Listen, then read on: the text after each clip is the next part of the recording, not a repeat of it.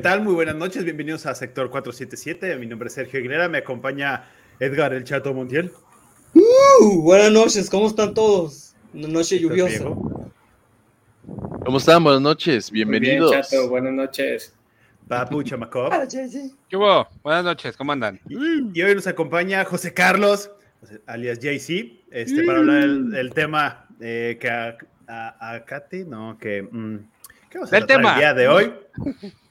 Y atrás de él, una tormenta electrónica. electrónica. Es, espectacular. Ni tu, ni, Tomorrowland, ni Tomorrowland tiene esas luces.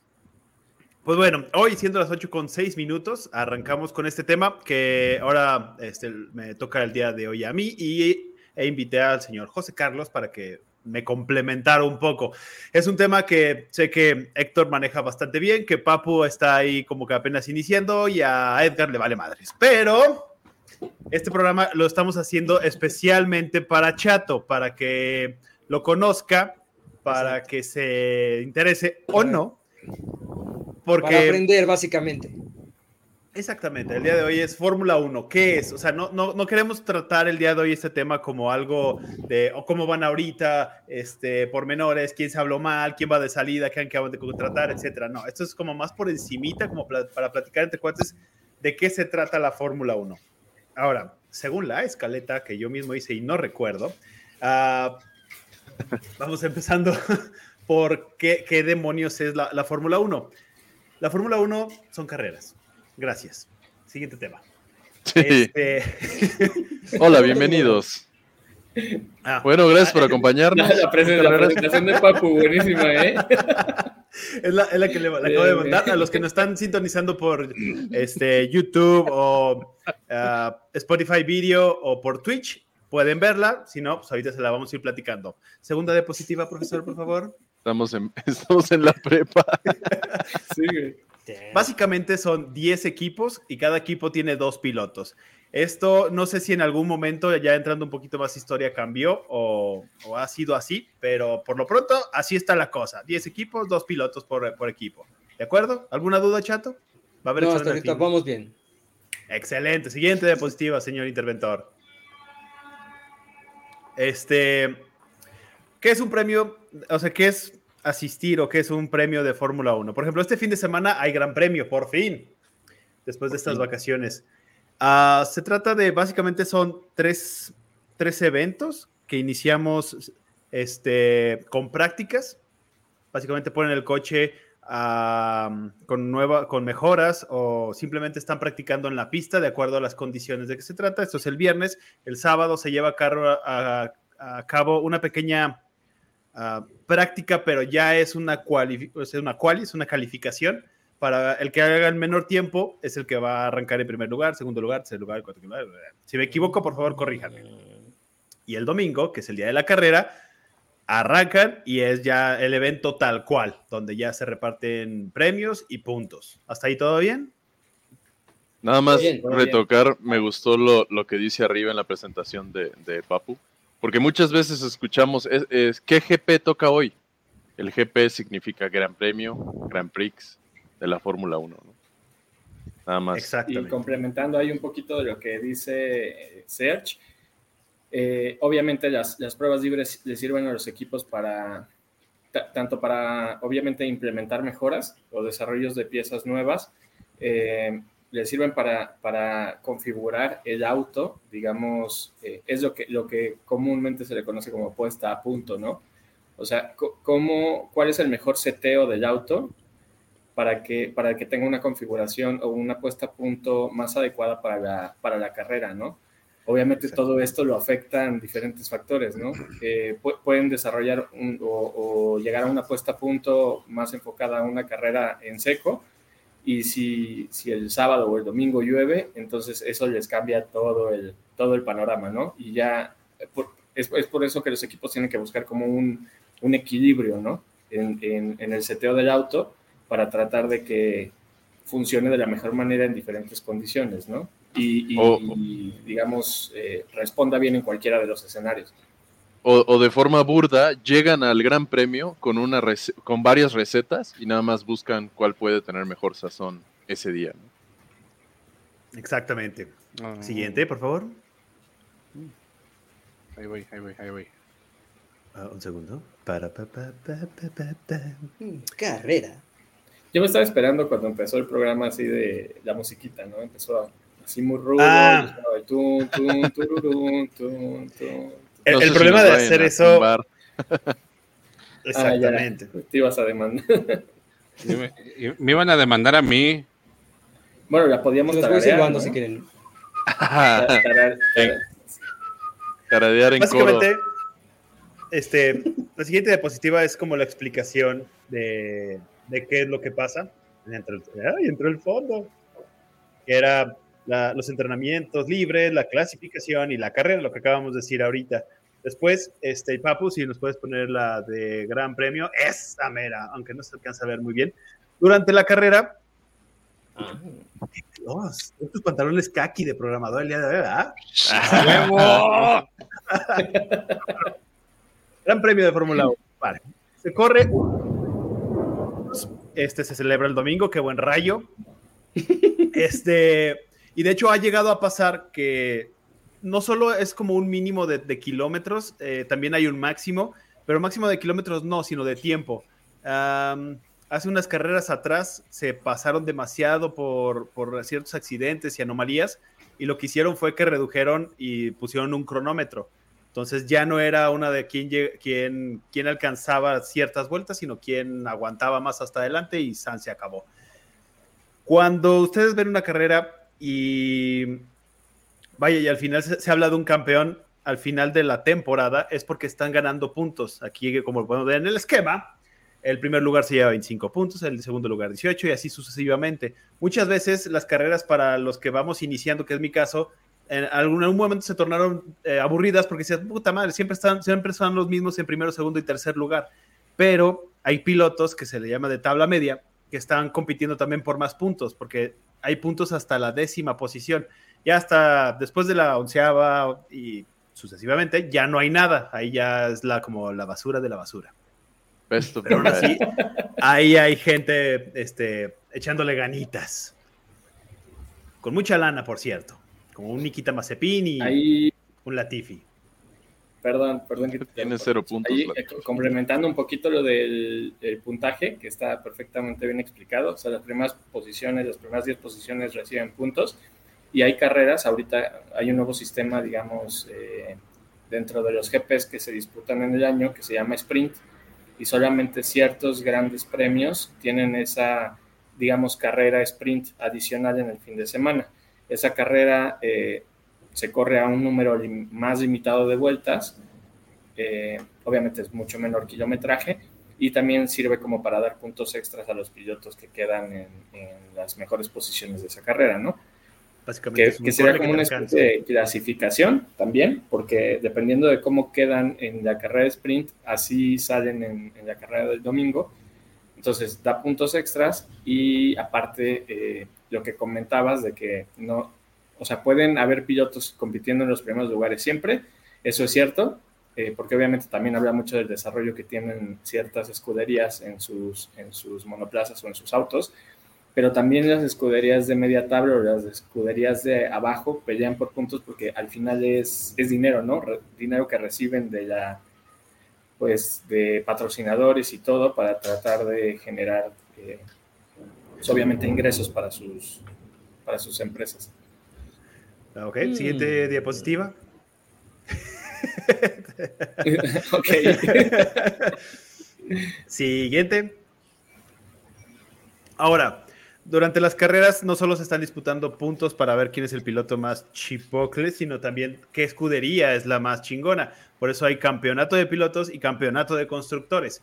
Este, al haber dos pilotos por cada escudería, bueno, están sumando puntos y al final de, de la temporada se le da un premio al mejor de lo mejor y al mejor este, escudería igual por lo mismo.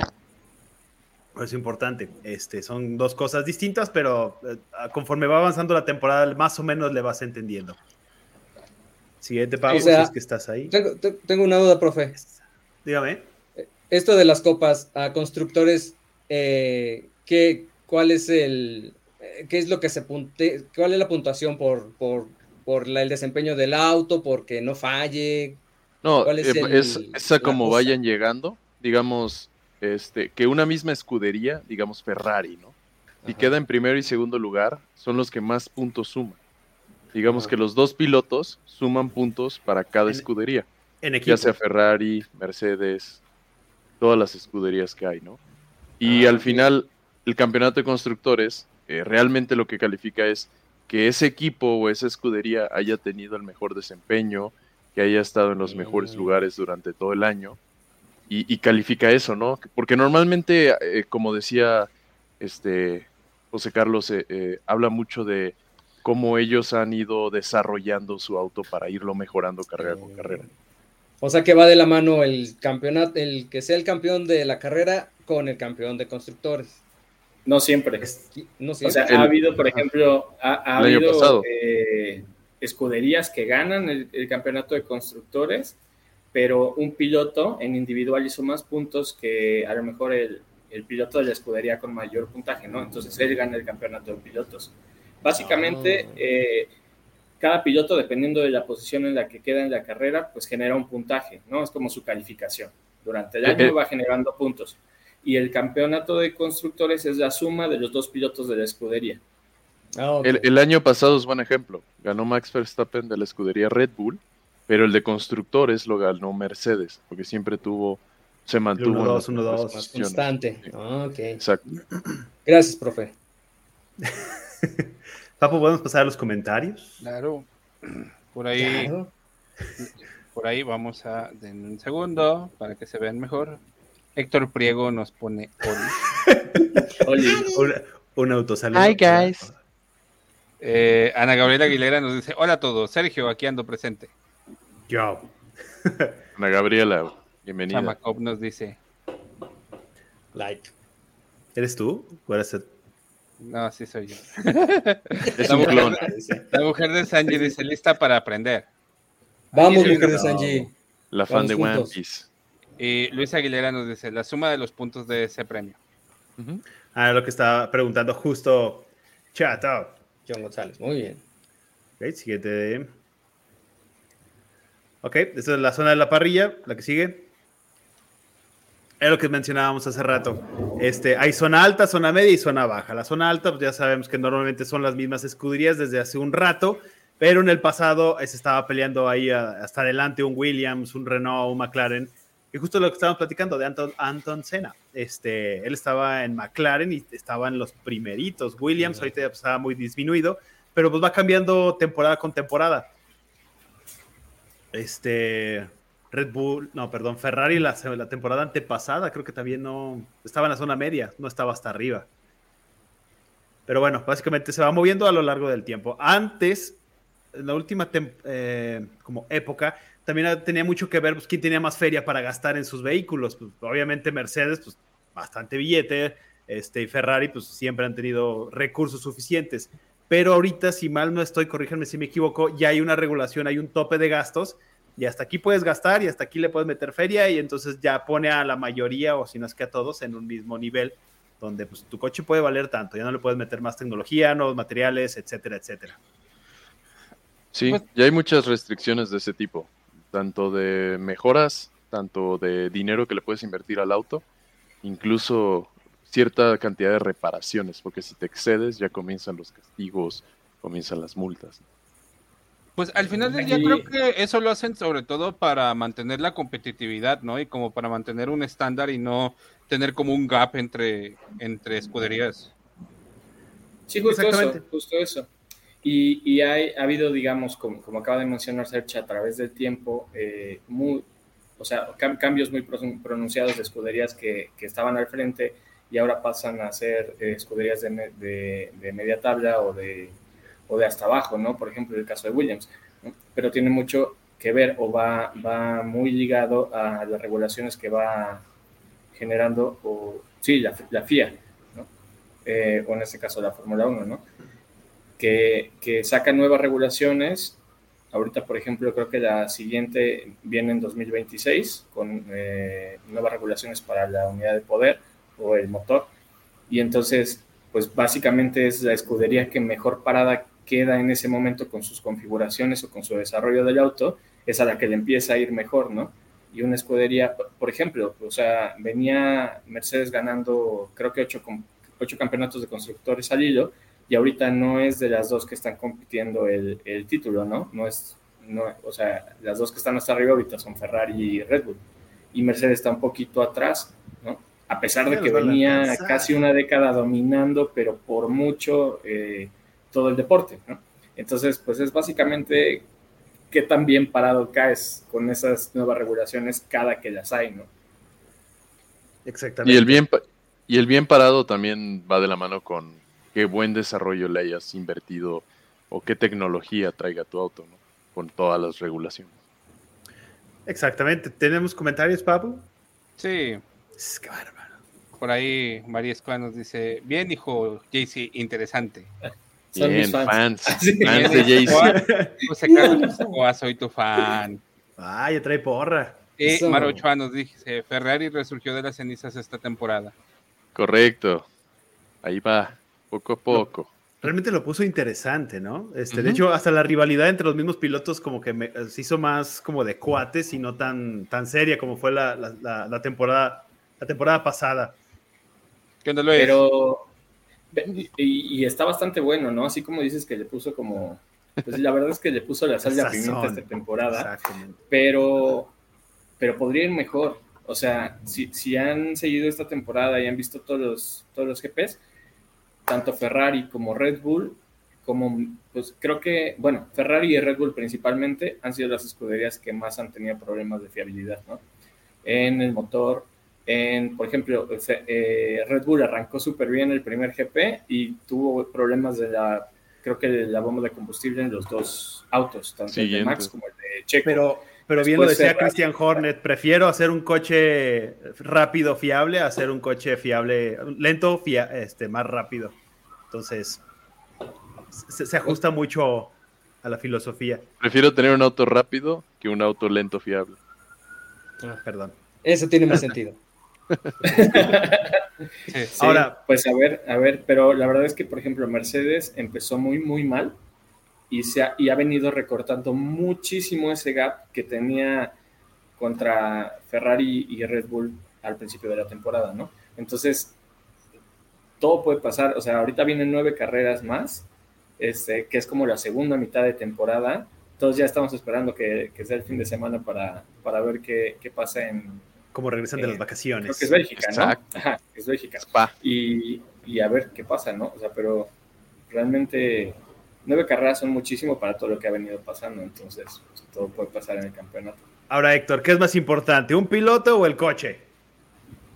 Híjole, yo siempre voy a decir que piloto, aunque siendo sinceros, el auto ayuda muchísimo. ¿no? Creo que es un poco de las dos. Tienes que ser un muy buen piloto para manejar una bestia como un auto de Fórmula 1. Pero creo que nos ha demostrado un poco de los últimos años lo importante que es este un auto, ¿no? Y creo que ocho veces al hilo de campeonato de constructores también dice mucho.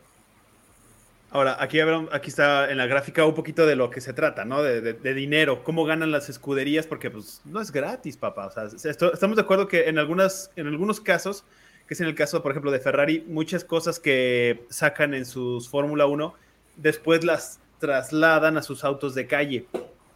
Pero, no sé, de hecho, Honda también hace lo mismo, eh, Renault, etcétera, etcétera pero pues al final de cuentas pues no vives nada más de, eso, ¿no? O sea, es un espectáculo y pues aquí más o menos se, expresa cómo, cuánto les toca de lana a cada equipo, que van desde los 89 mil, no, 89 millones de euros millones. hasta 44 para Williams, ¿cómo no?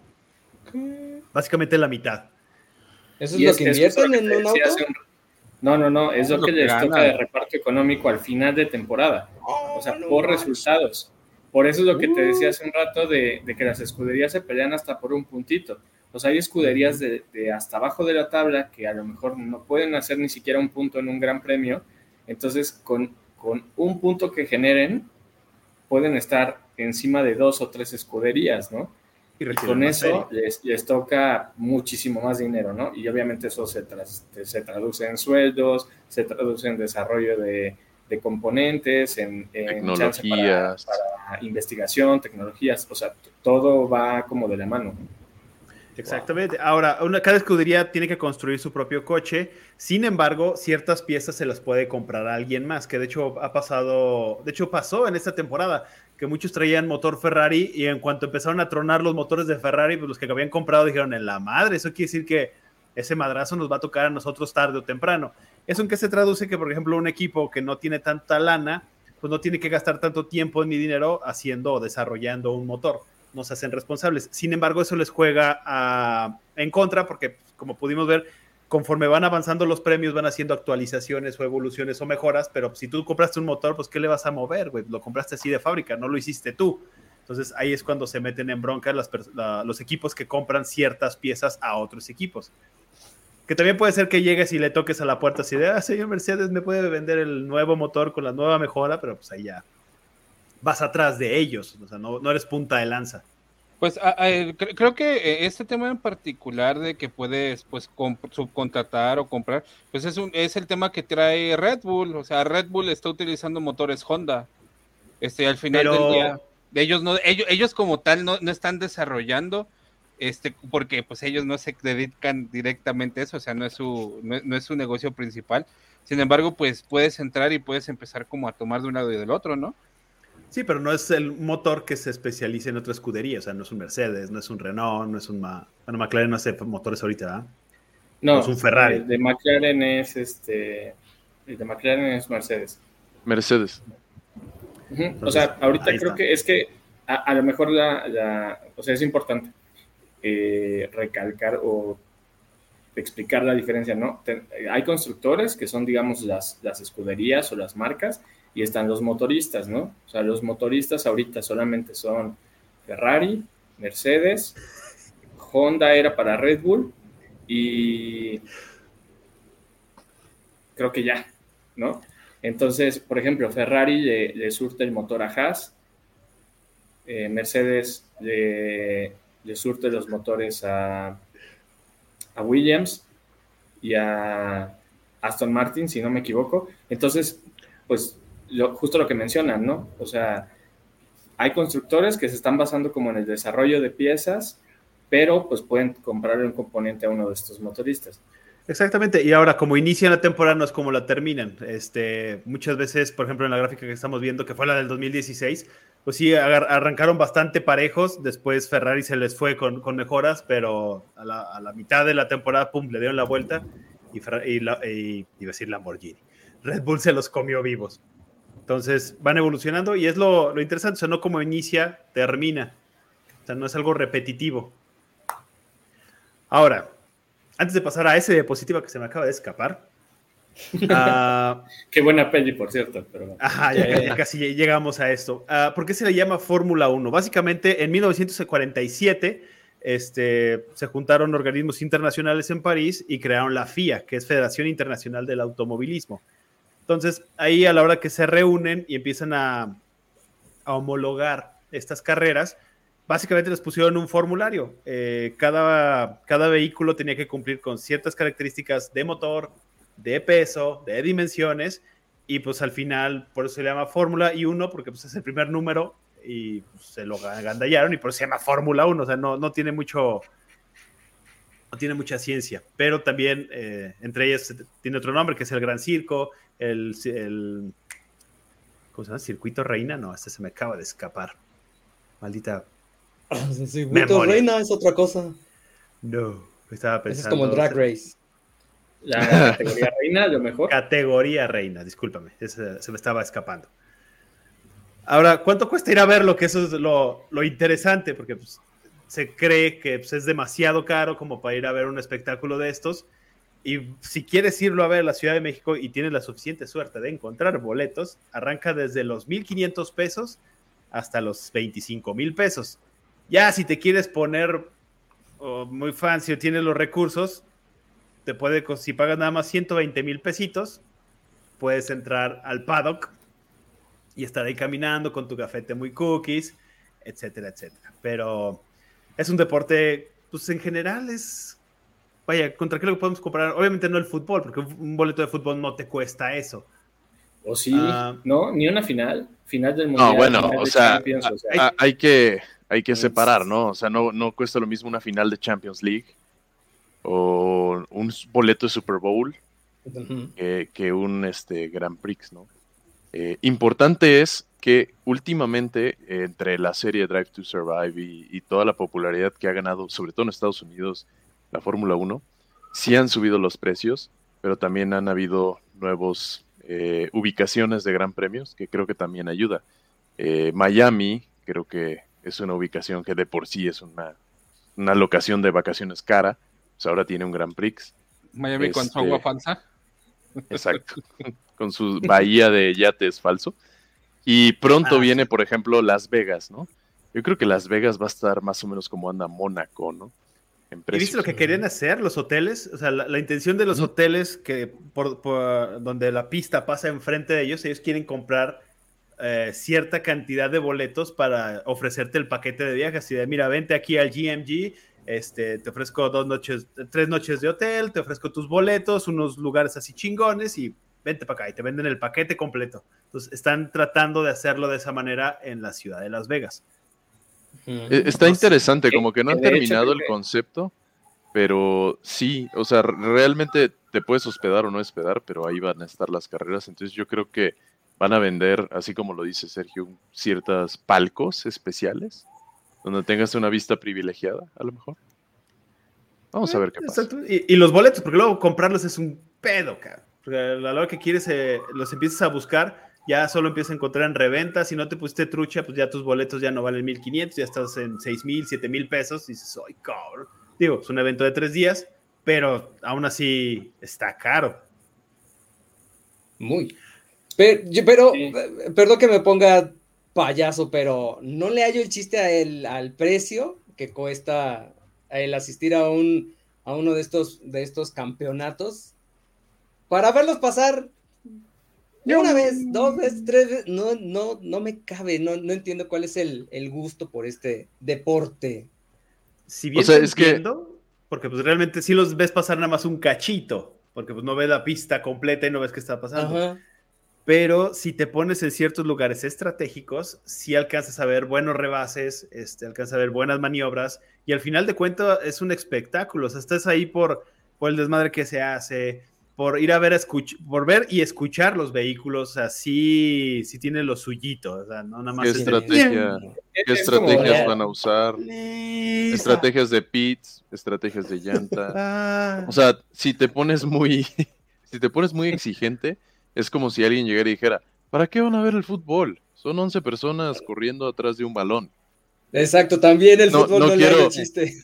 ¿A qué vas a un concierto? ¿Quieres ver un video de tu artista favorito? Me en YouTube, güey. Y se escucha hasta mejor. Y puedes ir al baño y le puedes poner pausa. Es lo mismo. Pero, es como cuando vas a, ver a un. ¡Es lo mismo! Es como ves, vas a un concierto y te toca atrás del escenario, así de, estoy ahí, pero estoy atrás del escenario, no veo nada. ya el, el, concierto de Shakira, Sergio, acá en León, nos toca atrás de las gradas. Ah, sí.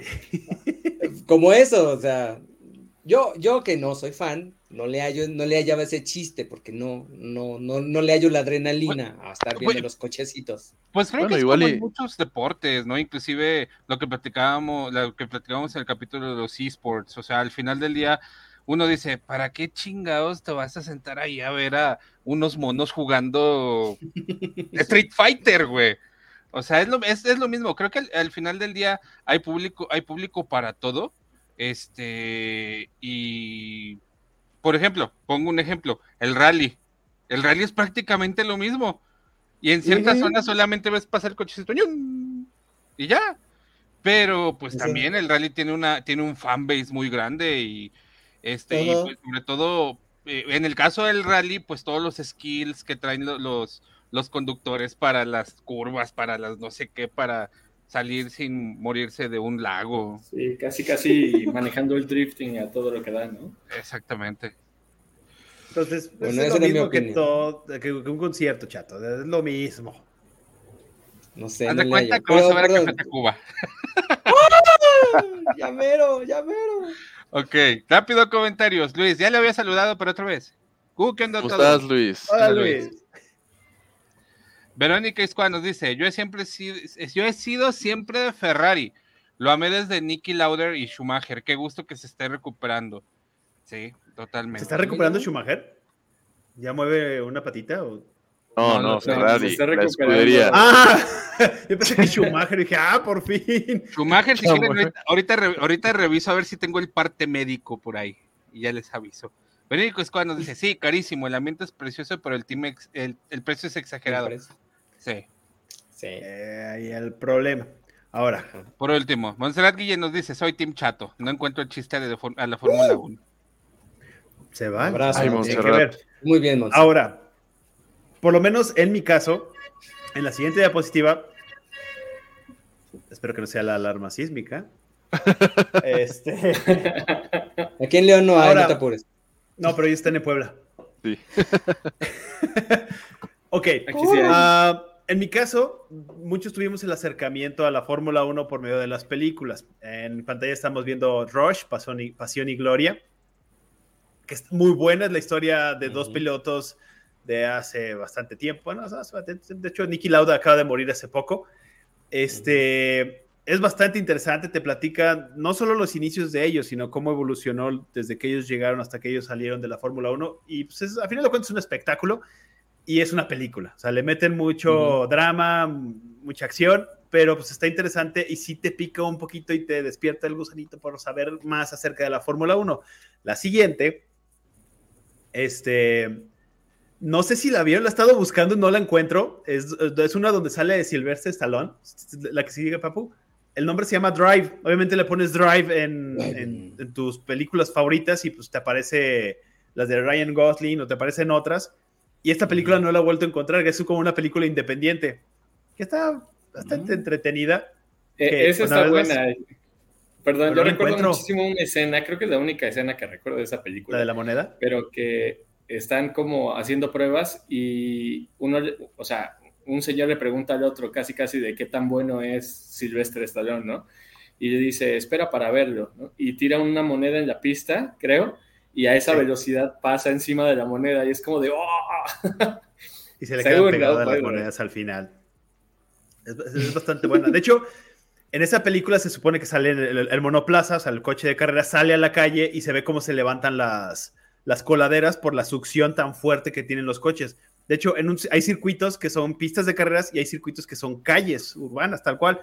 En Mónaco está el dato curioso que tienen que soldar las coladeras antes de cada carrera, porque si no el, coche los, despega y ¡pum! los sale volando por la succión tan fuerte que tienen estos coches.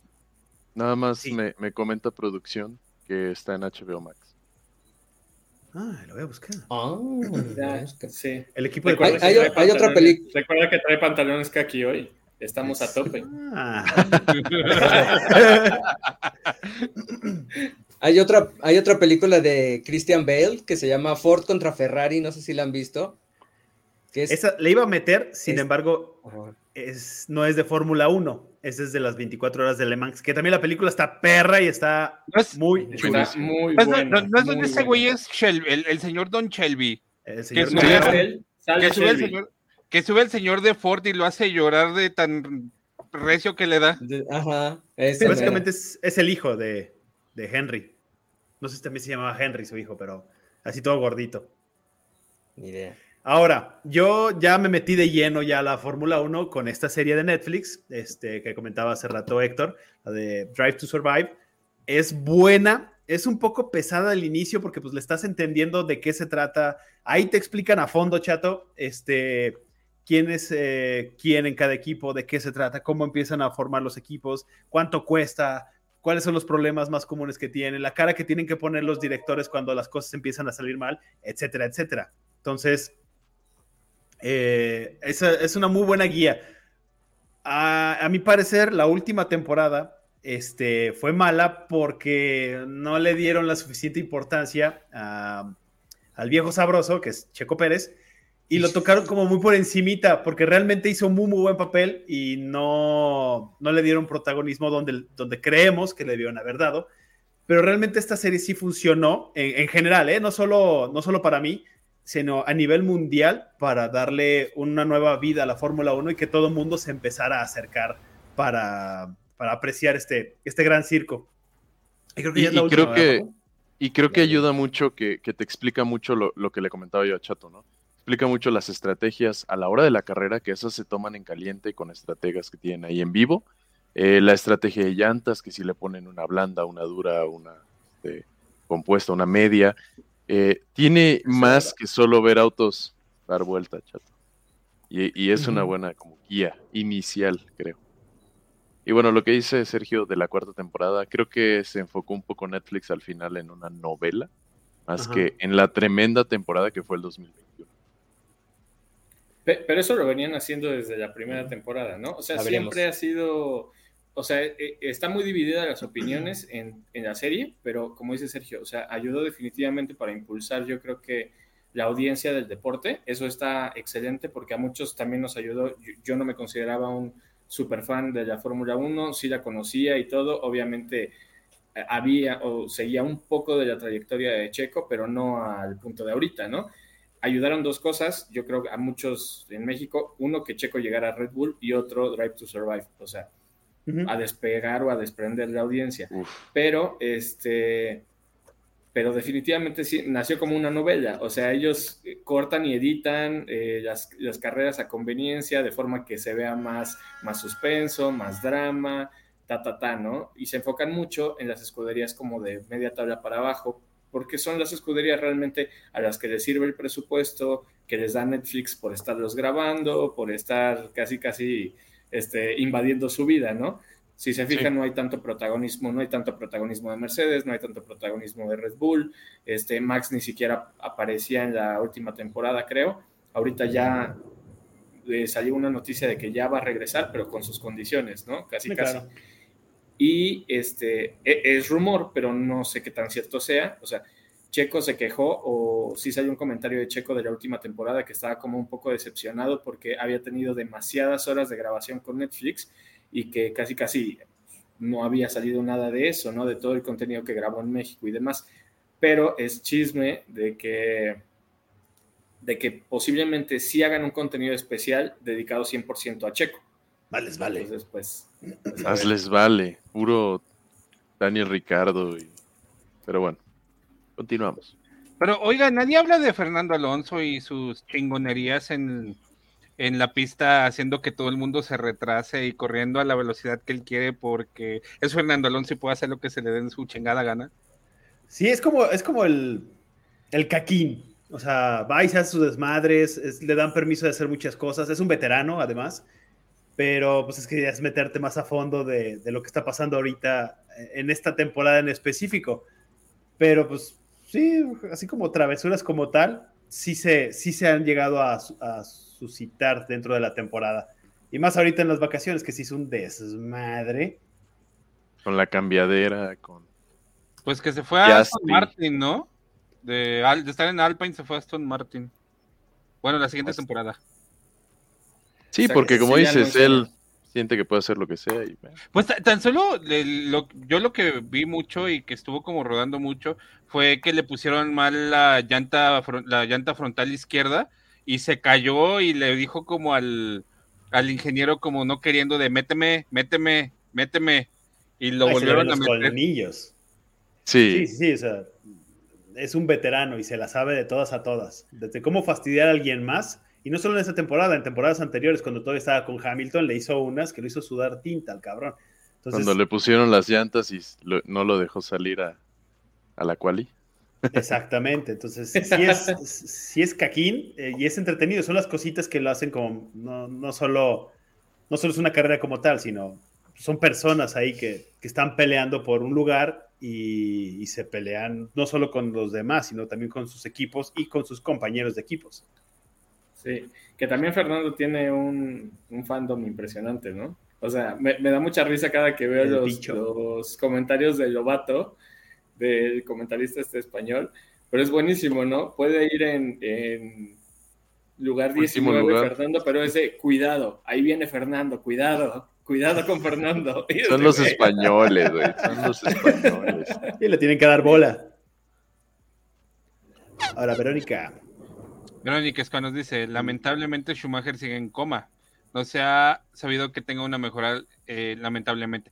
Yo también ahorita lo, busqué rápido y su esposa dice que pues sigue vivo, y pero pues no, no jala. No, de hecho, eh, está recomendable. ¿Pero qué le pasó? Cuéntenme. de Schumacher en Netflix, bello. Este, pues, o sea, es, es, como de las cosas raras de la vida, ¿no? Compitió a máximo nivel años, es el máximo campeón de todos, ahorita empatado con Hamilton, siete títulos mundiales y el accidente que tuvo lo tuvo esquiando, ¿no? Y es el accidente que lo dejó en coma, cuadrapléjico, casi, casi, este... No, pues, en coma. Así está, o sea, no está en estado vegetal. Entonces, está muy recomendable el, documental de Schumacher en Netflix para que, para todos aquellos, yo no me consideraba un fan eh, de Schumacher, eh, pero la verdad es que su historia de vida sí es, sí es muy buena. Y nada más porque se murió Cena, si no... ¡ah! Rush. Sí, o sea, hubiéramos, visto ese duelazo, así como el, de, el de Rush. Sí, por aquí nos dejan Rush la mejor. Eh, Alina Barraga nos dice, en Netflix hay un documental de cena que está padre, justamente lo que mencionas, JC, del documental de Netflix. Y Marucho nos dice, en el docu ponen a Checo como mamón llegando en, en helicóptero. sí, es cierto, en el GP de México. El qué bueno. Ocon, Ocon, se queja, casi, Ocon, casi que Ocon lo mandan en taxi y que Checo está en todos los... Ah, pero, pues también, o, sea, eh, Checo en México con la cantidad de patrocinadores y, y obviamente, bueno, yo, yo, esperaría que se fuera como dato de manera popular, sabiendo que Carlos Slim es una de las personas detrás de él y, y la persona que más ha impulsado la carrera de Checo Pérez, no, o sea, yo no esperaba, no, esperaba que lo mandaran en Uber, güey. Definitivamente, ¿cuál quieres? Tengo ocho helicópteros. Es más, hubieran enviado todo el pinche equipo en helicóptero, así nada más, por mamonear. Más traigo los aliens. Sí, Ocon obviamente yo creo que se lo hicieron adrede, así de ya no entras, hijo. Ahora, JC, pilotos mexicanos. Obviamente yo conozco a, conocemos a Checo Pérez, Pato Offward viene atrás, pero pues todavía no lo podemos considerar de Fórmula 1. Ojalá y algún día podamos decir que sí, que Pato pueda entrar a la Fórmula 1. Y recuerdo vagamente a un tal, uh, ¿cómo se llama este cabrón? Adrián Fernández. Rodríguez. No. Pedro Rodríguez. Adrián, Fernández. Adrián Fernández. Bueno, eh, eh, habría que separar, ¿no? Hice mi tarea, Serge, no creas que no. Eh, pero bueno, o sea, pilotos mexicanos hay grandísimos pilotos ahorita en otras en muchas categorías y creo que eh, es muy comentado por muchos medios que se está viviendo como la época de oro del automovilismo mexicano, ¿no? O sea, hay pilotos en NASCAR, hay pilotos campeones en, en, categorías de resistencia, como Le Mans, por ejemplo, eh, pues principalmente, ¿no? Eh, ahorita Pato está compitiendo a un súper buen nivel en, en NASCAR este, Pero que hayan sido de Fórmula 1. O sea, muy específicamente de Fórmula 1. obviamente conocemos a los. De Fórmula 1 están los más famosos, que son los hermanos Rodríguez. Tenemos, por ejemplo, otros pilotos, Moisés Solana, Héctor Rabaque, que son pilotos ya de hace algún tiempo. Esteban Gutiérrez, de los, digamos, contemporáneos. Esteban Gutiérrez, que pues realmente pasó hasta cierto punto inadvertido, no tiene grandes premios ganados, y Checo, ¿no? dentro de los resaltables, obviamente, son Pedro Rodríguez, que tiene dos, grandes premios ganados, y Checo, que ahorita con Mónaco lo superó, ¿no? Ya tiene tres. Entonces, podríamos decir que... Y más podios, creo. Es que no podríamos decir que a lo mejor Checo es el mejor piloto mexicano de todos los tiempos. Si nos vamos a datos duros, sí, lo es porque ya tiene tres grandes premios y tiene más de 200 carreras eh, competidas, ¿no? Es el que tiene la trayectoria más grande en, Fórmula 1. Entonces, eh, en datos duros sí, lo es Checo, ¿no? Pero para muchos a lo mejor el mejor va a ser eh, Pedro Rodríguez porque Pedro, aparte de haber competido en Fórmula 1, compitió en, en las 24 horas de, de Le Mans y, y tuvo muy buenas actuaciones, ¿no? muchos creen que era como el, mejor piloto en, lluvia, ¿no? Y Checo es bueno en lluvia y eso, eh, entonces, eh, Pero sí, datos duros, ya, Checo ya sobrepasó a los otros dos. Y ahora la ventaja es que Checo trae muy buen coche, tiene una muy buena temporada. Y obviamente esperemos que no se mate en la siguiente carrera ni en las que vienen, pero los va a superar por mucho. Entonces, hay Checo para rato. Sí, Y, sí. y la, la, verdad es que creo que, o sea, ahorita hablamos un poquito más como de regulaciones de seguridad, pero ha ido evolucionando mucho eso, ¿no? Entonces, cada vez en teoría es más difícil que un piloto de carreras eh, tenga un accidente fatal, ¿no? Entonces, pues ojalá tengamos Checo para, Checo para rato y para siempre. No, y que quiera y que esté enfocado y que no se vaya de peda después de haber ganado Mónaco, que se la deben de estar perdonando ya, por favor. Este, ahora, principales escuderías.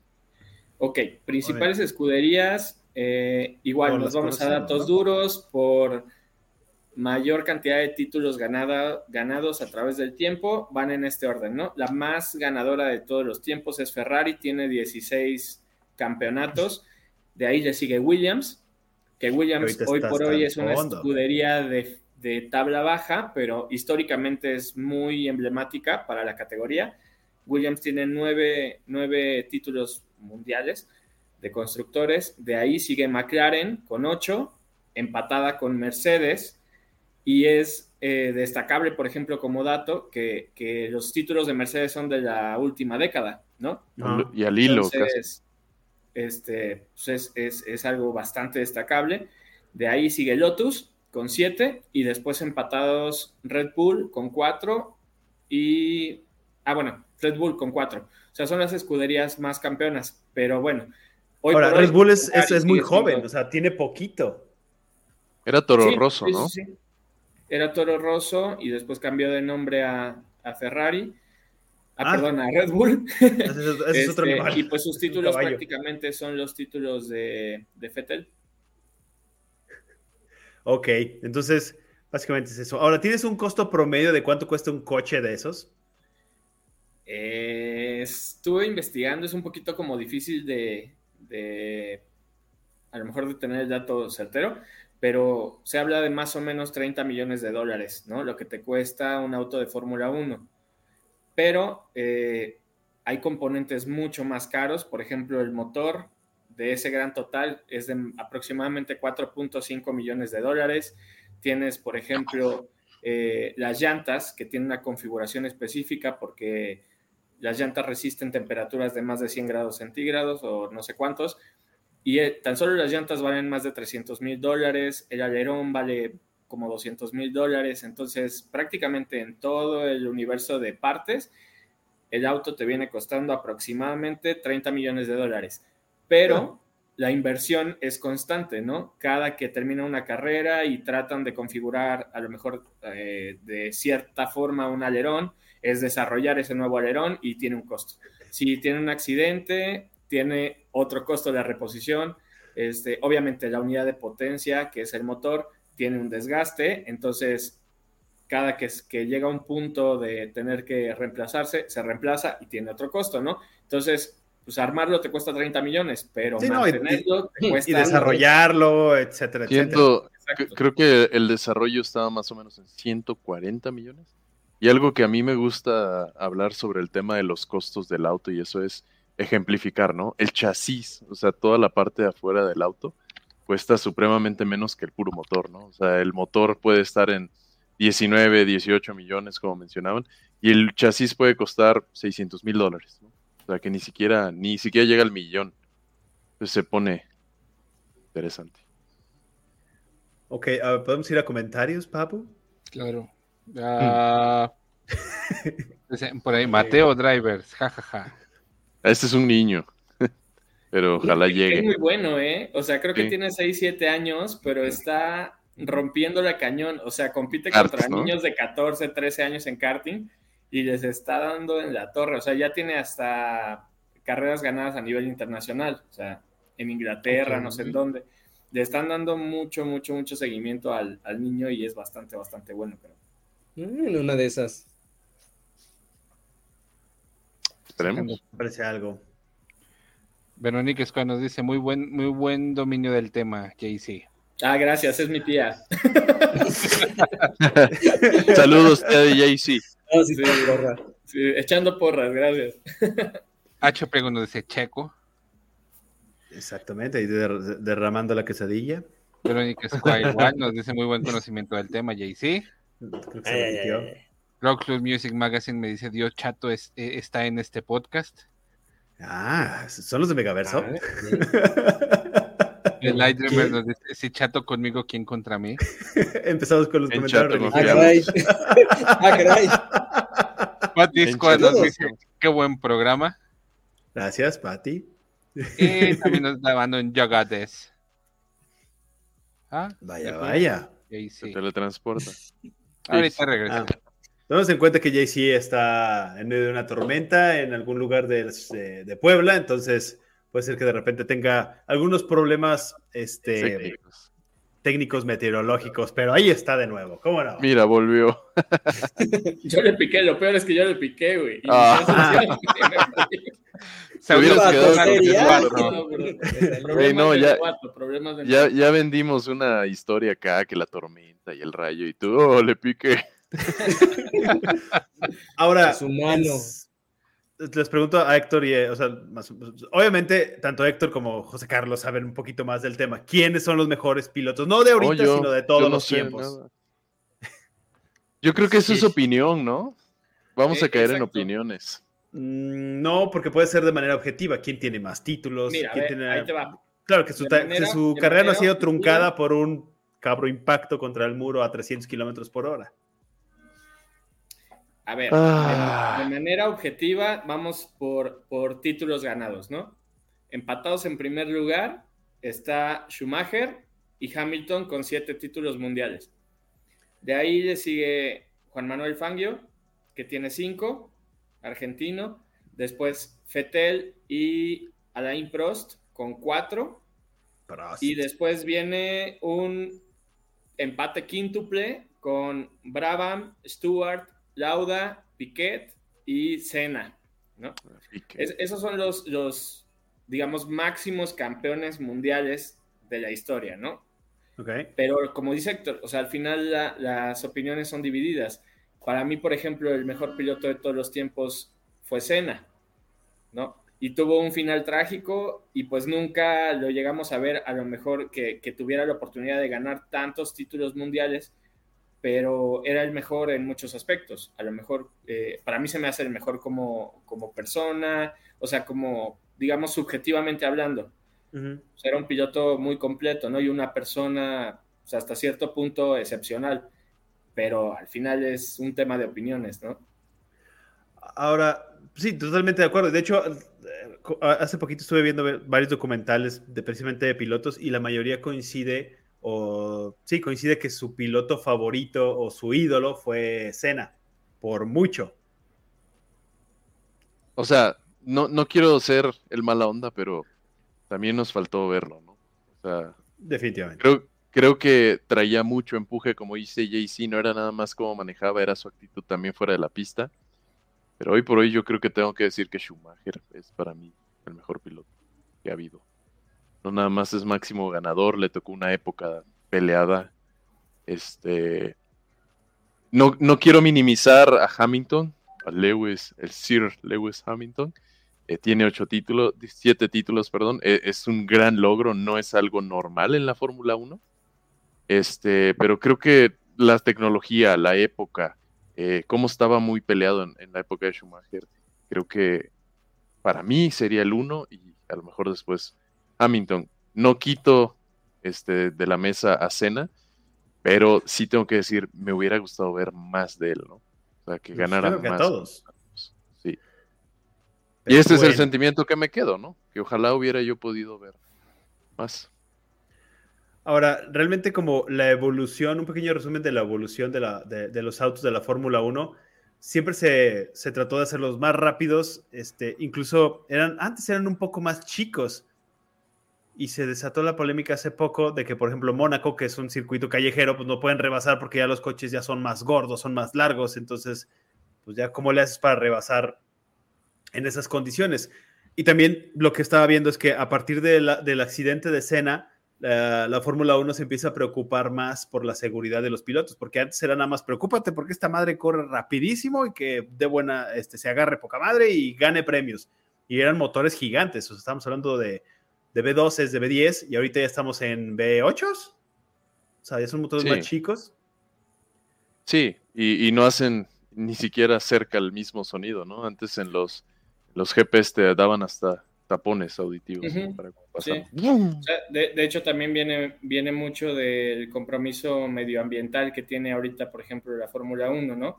O sea, aparte de que son motores más chicos, son motores híbridos que tienen menos emisiones de carbono, ta, ta, ta, ta, tal, que están más preocupados, digamos, por el medio ambiente. Y al final, pues matan un poco del espectáculo, que era a lo mejor el ruido de un motor potente, este, pero siguen, siguen siendo motores que dan una, o sea, una velocidad impresionante, ¿no? Entonces. Ahora, hablando de, pilotos favoritos, este, no sé si les pasó que ahora con, la, con este resurgimiento de Ferrari, a las chicas que siguen la Fórmula 1, ah, ¿no, han visto como una tendencia? Sí, por supuesto, mi esposa. Obvio. Mi esposa le encanta Leclerc. Es, es mi socio. ah. Pero creo que es así como, es general, ¿no? O sea, para, para las chicas es, es, obviamente ahorita se van envolviendo más también este, por la serie o las que están entrando al, al, mundo del automovilismo por la serie y pues ya obviamente tienen a sus pilotos favoritos, ¿no? Y pues que está Leclerc, Gasly, por ejemplo, este... hay ah, varios. Carlos, Carlos Sainz, sí lo, sí lo he visto y lo he escuchado. Chayanne, Sainz, ¿no? Chayanne Sainz. bueno, en la actualidad, ¿cuáles son sus pilotos favoritos hoy en día de los 20 que hay? Si no existiera Checo, Max. este, digo, porque no, no, se puede ser. Eh, ahorita lo, lo, que veía es que sí, Max, o sea, porque es como más centrado, más serio pero lo ves fuera de la pista y como es, un squinkle, realmente son niños, o sea, tienen veintitantos años, 21, 22, 23, y se acabó. O sea, hay veteranos, por ejemplo, Adelina Barragán dice que Ricardito tiene muy buena, tiene una muy buena vibra, pero pues nomás no la, no la hace. Y de hecho ya se va y se marchó. Se cambia de equipo seguramente.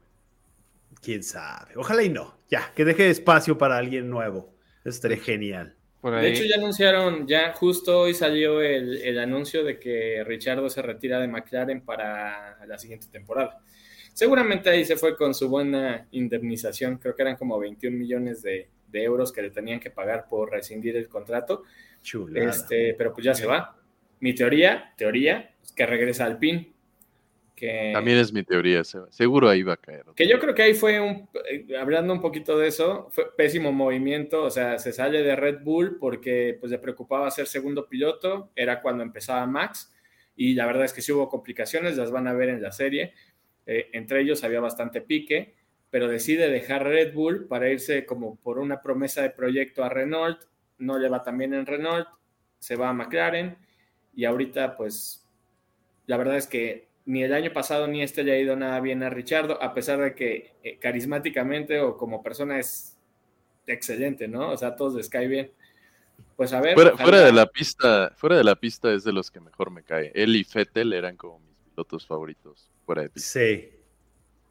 Sí, sí, por los desmadres que hacen, sí, es bastante agradable porque y hablando de un Yuki Sonada, que es así todo chiquito, este, un mamón saso como es este Gasly, Ocon, que ojalá y se pudra en el infierno. Ah, el Ocon, güey. Si algo tenemos en común los españoles y los mexicanos es el odio a Ocon. Exactamente. todos, somos, todos somos Magic Alonso queriendo votar al PIN por culpa de Ocon. sí.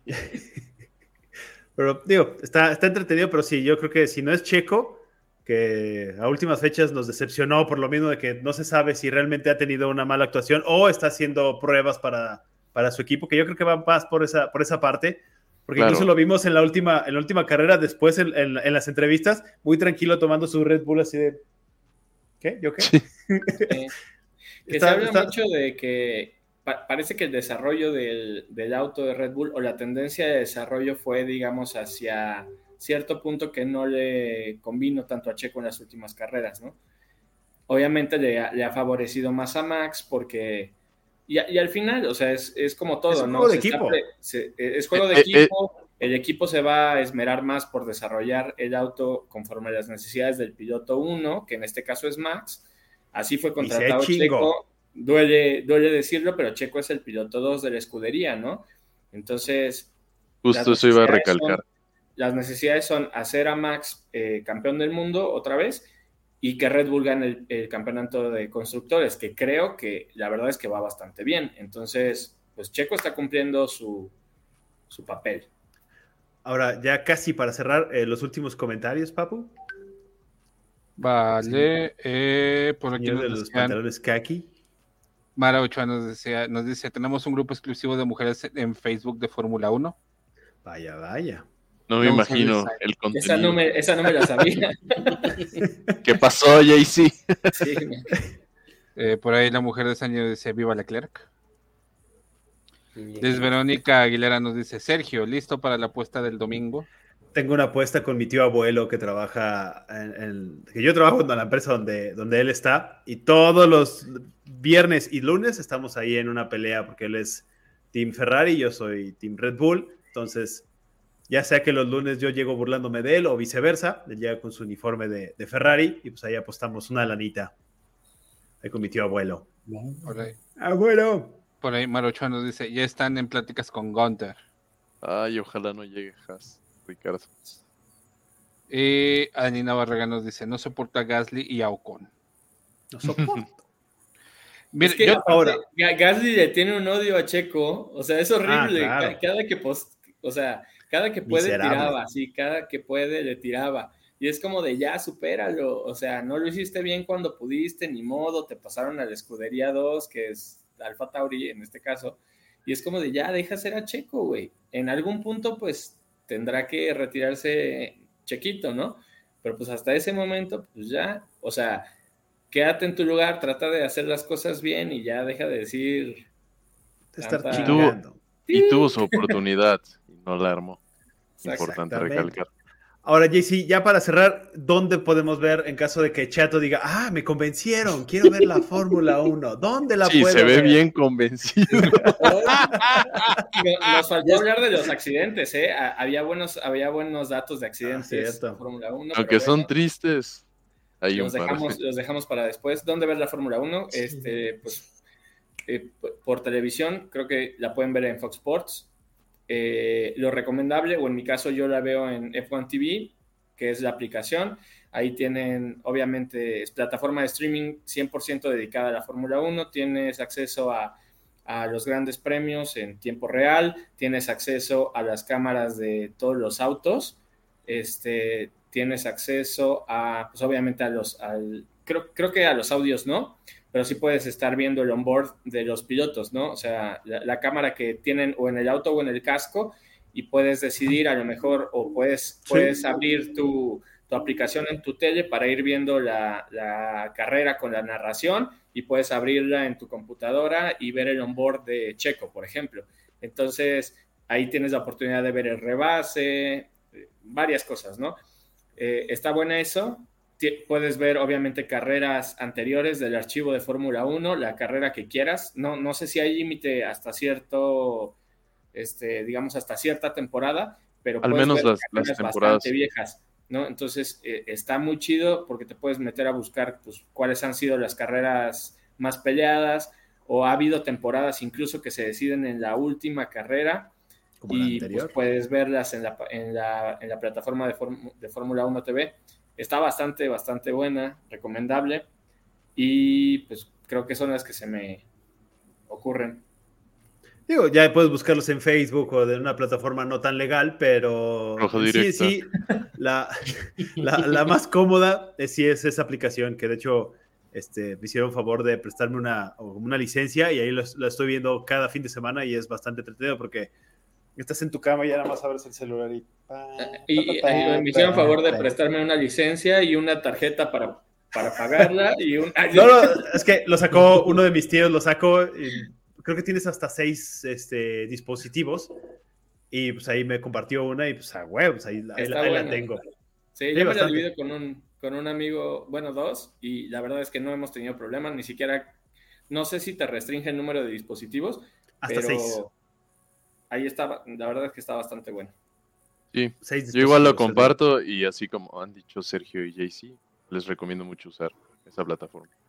Entonces, ahí está, chato. Ahí lo puedes ver. Ya te dijimos de qué se trata, dónde lo puedes ver. Este. Comencemos ya, no tengo, ya no tengo pretexto para no verlo.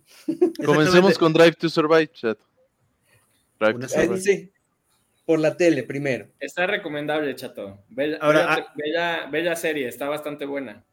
Ahora, hay, hay un. Ah, ¿Cómo se diría? Hay un beneficio oculto de ver la Fórmula 1 que los domingos te duran más porque tienes que madrugar para ver la carrera. O sea, estás ah. despierto a las 7, a las 6 de la mañana y ya cuando acabas la carrera dices, bueno, pues que sigue, pues ya le sigo, voy a desayunar, acaba muy buena a las hora. y media pues de la mañana, ya no hay nada que hacer, ching. No, no, eh, o sea, sí, sí, sí he sentido ese, ese, ese, cambio de que los domingos me duran más y hasta estoy de muy, muy, buen humor porque me levanto temprano y me da sueño a tiempo para yo arrancar un muy buen lunes. Está raro, pero te lo recomiendo por esa parte. Y ya para cerrar los últimos comentarios, Papu, ¿tendrás chance? Sí, María nos dice Checo Pérez. Sí, Team, team JC. María Escoa nos dice F, F1, Fórmula 1 le gusta a chicas y no tan chicas como yo. Ja, ja, ja. Claudia Torres Martínez, saludo al equipo y felicidades para su programa. Abrazos, mi querido Sergio. Muchas gracias.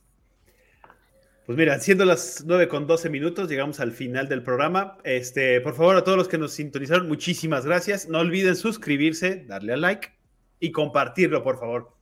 Nos ayudan muchísimo. Yo sé que este fue un tema un poco más denso, un poco más complicado, pero este, de verdad, muchas gracias.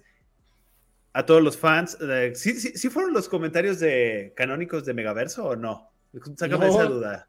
Ah, caray. No, sé quiénes sean. Ah, no sé quiénes los seguidores de Montiel. No, no los niegues, chato. De mi nuevo chato, ¿cómo le, cómo, le decías en Megaverso? si se quieren meter al culto del chato, testigos de Montiel. Síganme en arroba casa de Montiel para el nuevo culto que voy a hacer.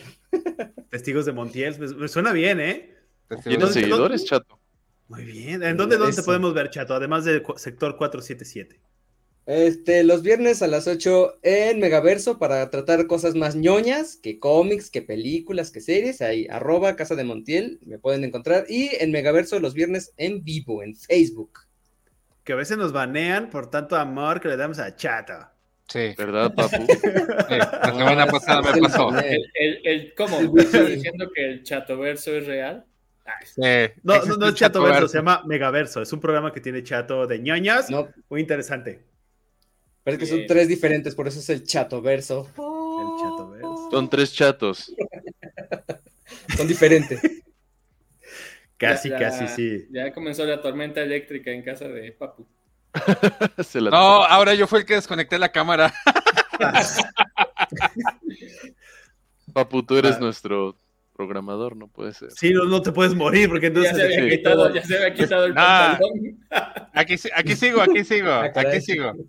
Ahora, muchísimas gracias, eh, Héctor Priego. Muchas gracias a todos los que nos acompañaron, los que comentaron, los fans de JC. Este, y bueno, para cualquier cosa, Twitter, Instagram, aquí está Héctor Priego. Chemakov. Muchas gracias a todos. Espero que se hayan divertido, no se hayan aburrido, por lo menos se hayan aprendido algo. Este, si no, pues vean otro deporte. Es, es mi recomendación amplia. Sigan viendo cómo 22 personas siguen un balón. No, mejor vean. y todo está arreglado y son muchos intereses de por medio y es un montón de corrupción. Ustedes siguen. Más mejor, vean Sector 477 todos los miércoles a las 8. O si no quieren verlo en vivo, pues nos pueden ver en Spotify, nos pueden ver en YouTube, este, nos pueden escuchar Este, en Twitch, también nos pueden ver, nos pueden escuchar en en Apple Podcast, en Amazon o en su plataforma de streaming favorita que se robe los podcasts de Spotify, ahí nos pueden ver sin pedos. A mí me pueden seguir acá en Chamacop, arroba Chamacop, en Instagram este, o en Twitter. Eh, y pues si quieren LOLcito, pues ahí está el LOLcito. Ahí es, eso, es lo que hago. Ahora, JC, muchísimas gracias por participar un día más con nosotros. De verdad, muchísimas gracias por tomarte el tiempo, por resistir la tormenta. Siempre un placer estar con usted. Por aguantar este calor con ese chamarrón. Sí, no muchísimas estoy muriendo de calor. Eso sí. Yo por eso. Pero no saliste de, de, personaje. Muchísimas gracias, JC. Ahora, algún lugar donde te quieres, eh, que seas como figura pública, algo, si alguien quiere saber más de, de JC, no sé, un Twitter, un Facebook. Pues igual me encuentran en Grindr. José Carlos Iscoa. Grindr. En, este. ah, eso me interesa. Facebook José Carlos Iscoa, Instagram arroba José Carlos Iscoa también. Entonces. Si tienen eh, dudas de Fórmula 1, igual acérquense. Igual, o de, más de memorabilia de Star Wars también, él les puede apoyar. Exacto, también, también de Star Wars. Último comentario antes de irnos, Verónica Escobar, saludos a todos, gracias. En verdad que lo he disfrutado muchísimo, es un tema apasionante la Fórmula 1. Mi nombre es Sergio Aguilera, muchísimas gracias por seguirnos el día de hoy, por vernos en vivo, de verdad, muchas gracias. Dejen por favor su like o su dislike, es igual. Y suscríbanse. y si tienen la oportunidad de compartirlo con algún amigo, con algún familiar, de verdad se lo vamos a agradecer muchísimo. Nos escuchamos el próximo martes que le toca a Papu. Miércoles. No sé si miércoles, tienes razón, miércoles. O si nos quieren ver en una repetición en martes, también se puede, pero a Papu le toca el próximo miércoles en punto de las 8 de la noche. Muchísimas gracias. Lo estamos escuchando. Bye bye. Bye. Gracias. Bye. Suscríbanse.